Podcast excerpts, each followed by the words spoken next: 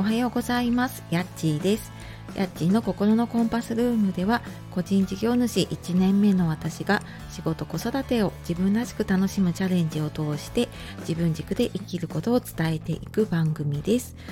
えー、無料のメールマガジンの方でも、えー、人生の迷子で悩み続けてている方に向けて、え、自分軸で生きるヒントや、え私自身のねあのその乗り越えた経験なんかも、え発信をしておりますので、え今ですと期間限定の動画もプレゼントをしているのでよかったらそちらの方も説明欄の方から見ていただけると嬉しいです。はい、えー、本日も聞いてくださいましてありがとうございます。えー、いつもね、いいねやコメント、ね、たくさん励みになっています。ありがとうございます。えっ、ー、と、週の真ん中になりましたが、皆様いかがお過ごしでしょうか？なんか今朝ね、急に私の住んでいるところでは雨がすごく強くなってきたのでね、通勤通学の方、本当にあの気をつけて、えー、出かけていきましょう。はい。で、えー、今日はねちょっとあのまた雑談なんですけれども あの昨日の夜急に思い立ってピアノの配信を2回目かなにしました。で、えー、今回は To You っていうバンクバンドですね。あのミスチルの桜井さんとあとは小林武史さんがねあのプロデューサーの小林武史さんがあと、まあ、他のねバンドメンバーでやっているバンドの曲です。で AP バンクフェスっていうねあのフェスを毎年夏にやっていたので行ったことがあるとかね聞いたことがある方もいるんじゃないかと思うんですけれども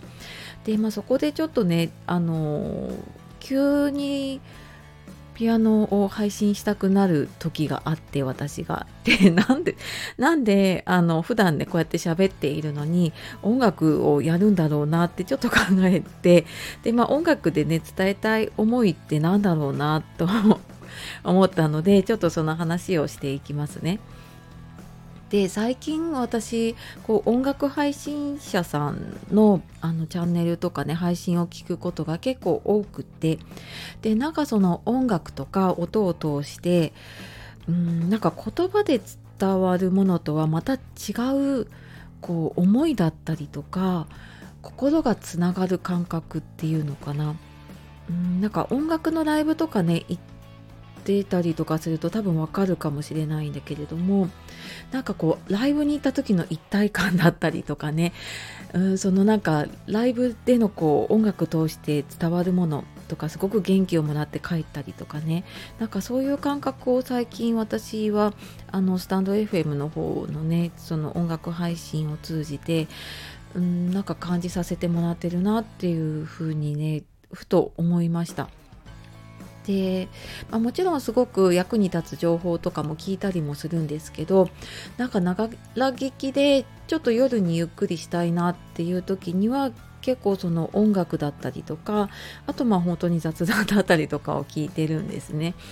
でその音楽でねよく聴いているのはあの以前に一緒にコラボをさせていただいたハムさんってクラリネットを演奏してるねハムさんとかあとはケビンさんってミスチルの曲をアコギで弾き語りをしているねケビンさん、まあ、声がまた桜井さんに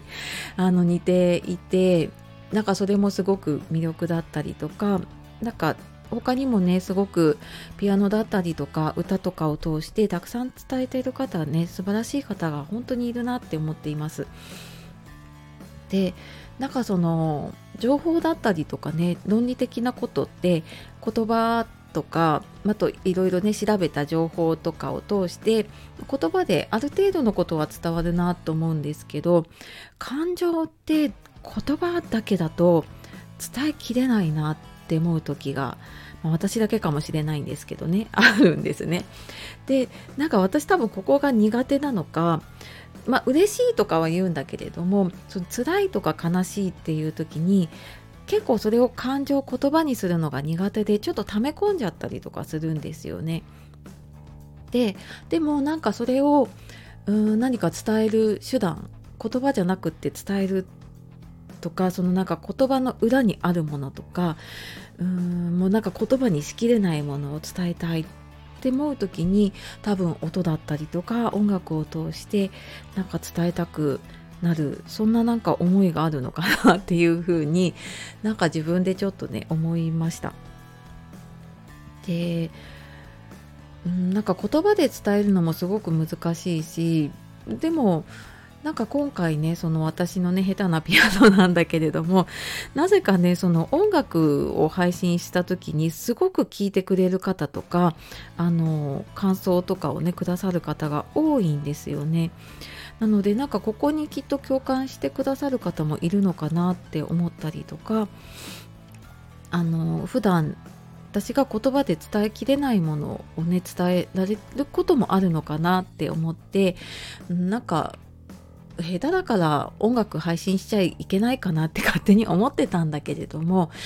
うんなんか別にここはプロがね配信する場所じゃないしなっていうことに気づいてからなんかそういう自分の思いとかそれは言葉でもそうだし音楽もそうだけどなんかうまく伝えようって思わなくってもなんかこう感情を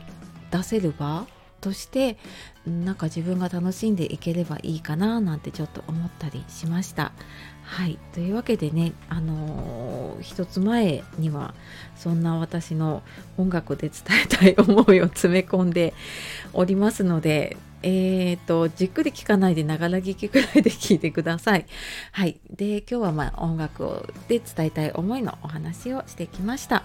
えー、最後まで聞いてくださいましてありがとうございました。では素敵な一日をお過ごしください。さようなら、またね